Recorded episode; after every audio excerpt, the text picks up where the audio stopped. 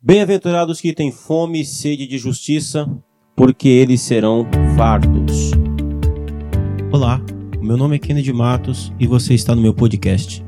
Toda semana uma nova mensagem para você, a exposição e explicação do texto bíblico. O meu objetivo é que as mensagens pregadas na minha igreja alcancem também você que está longe. O desejo do meu coração é que de alguma forma, pela graça de Deus, você seja edificado por essa mensagem e que Deus cumpra o propósito dele na sua vida. Você também pode compartilhar essa mensagem com seus amigos, com seus contatos, nas suas redes sociais. Vamos à mensagem e Deus te abençoe. Bom dia, pessoal. Esse texto faz parte do Sermão do Monte e nele Jesus está falando a respeito da natureza do reino de Deus.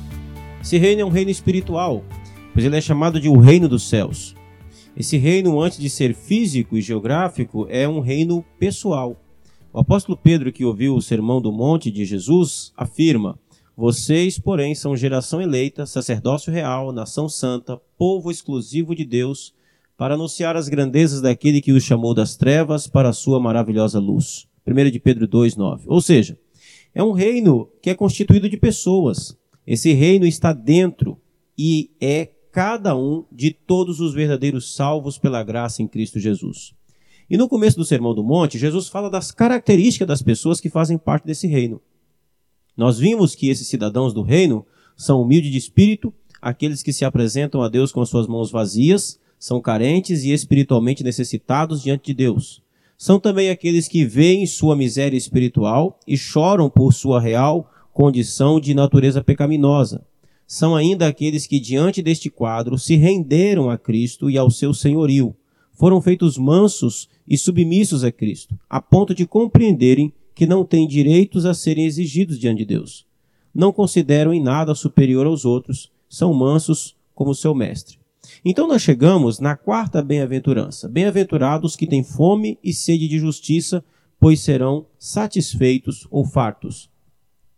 Essas são as únicas verdadeiras é, essas são as únicas pessoas verdadeiramente felizes. O mundo inteiro anda à procura da felicidade. A busca pela felicidade é o maior motivo por trás de todo o trabalho, esforço e etc. Mas bem-aventurados os que têm fome e sede de justiça. Não convém que nós tenhamos fome e sede de alguma bênção, nem que tenhamos fome e sede de felicidade. Não podemos destacar a felicidade e as bênçãos como as principais coisas que almejamos. A felicidade e as bênçãos são a consequência e nunca a busca. Devemos buscar a justiça, e então seremos felizes e abençoados, e não o contrário. Fome e sede fala de necessidades, de coisas que são fundamentais para se estar vivo: comer e beber. Da mesma forma, desde que a humanidade pecou contra Deus em Adão e Eva, perdemos esse atributo que nos faz imagem e semelhança de Deus e nos tornamos abomináveis, portanto, esta é a nossa maior necessidade, de sermos justos novamente como o nosso Pai é. O verdadeiro cidadão do reino almeja e luta por essa justiça.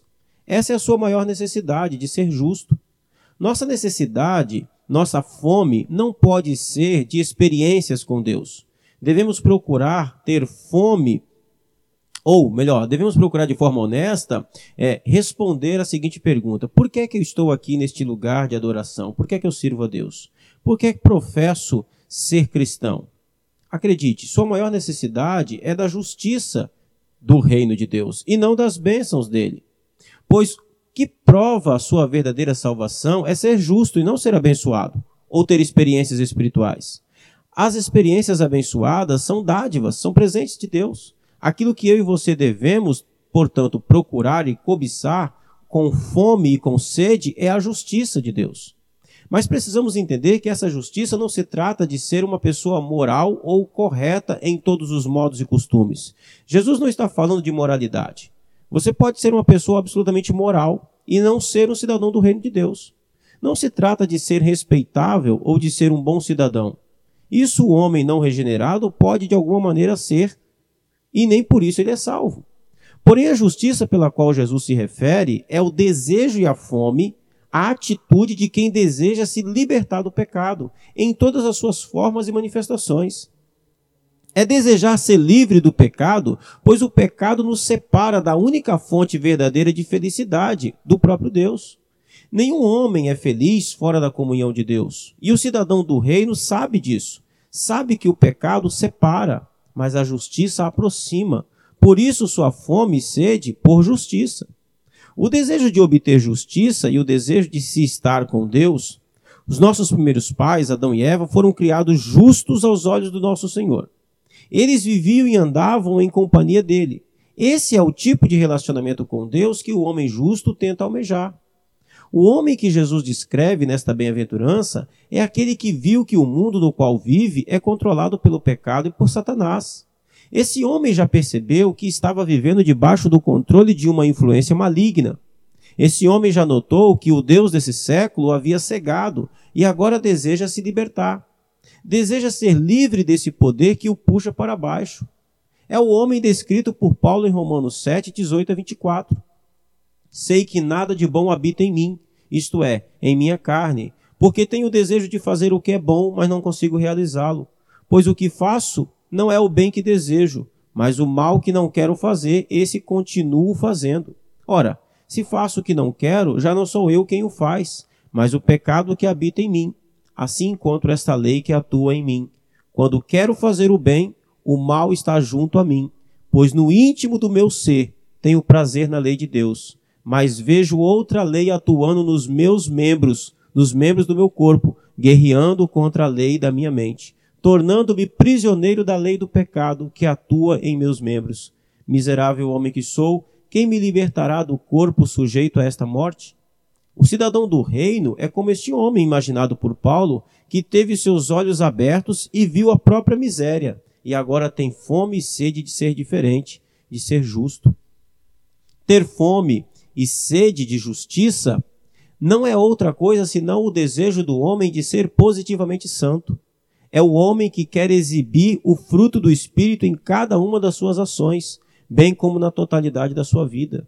Ter fome e sede de justiça é anelar, desejar ser como o homem descrito pelo Novo Testamento, o novo homem em Cristo Jesus.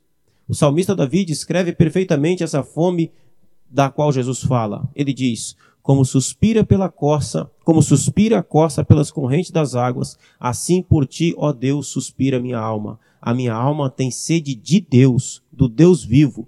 Quando irei e me verei perante a face de Deus?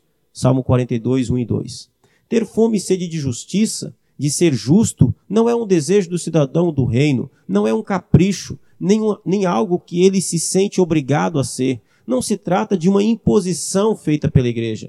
O cidadão do reino tem fome e sede de justiça, por isso é para ele, antes de tudo, uma necessidade.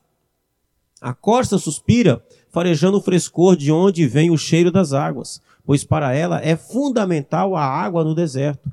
Do contrário, ela morre. O cidadão do reino é marcado pela característica do desespero pela justiça de Deus.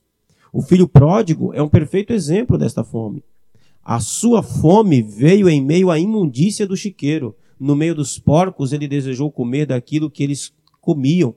Mas a fome que Jesus se refere é aquela que ele sente depois quando ele começa a meditar.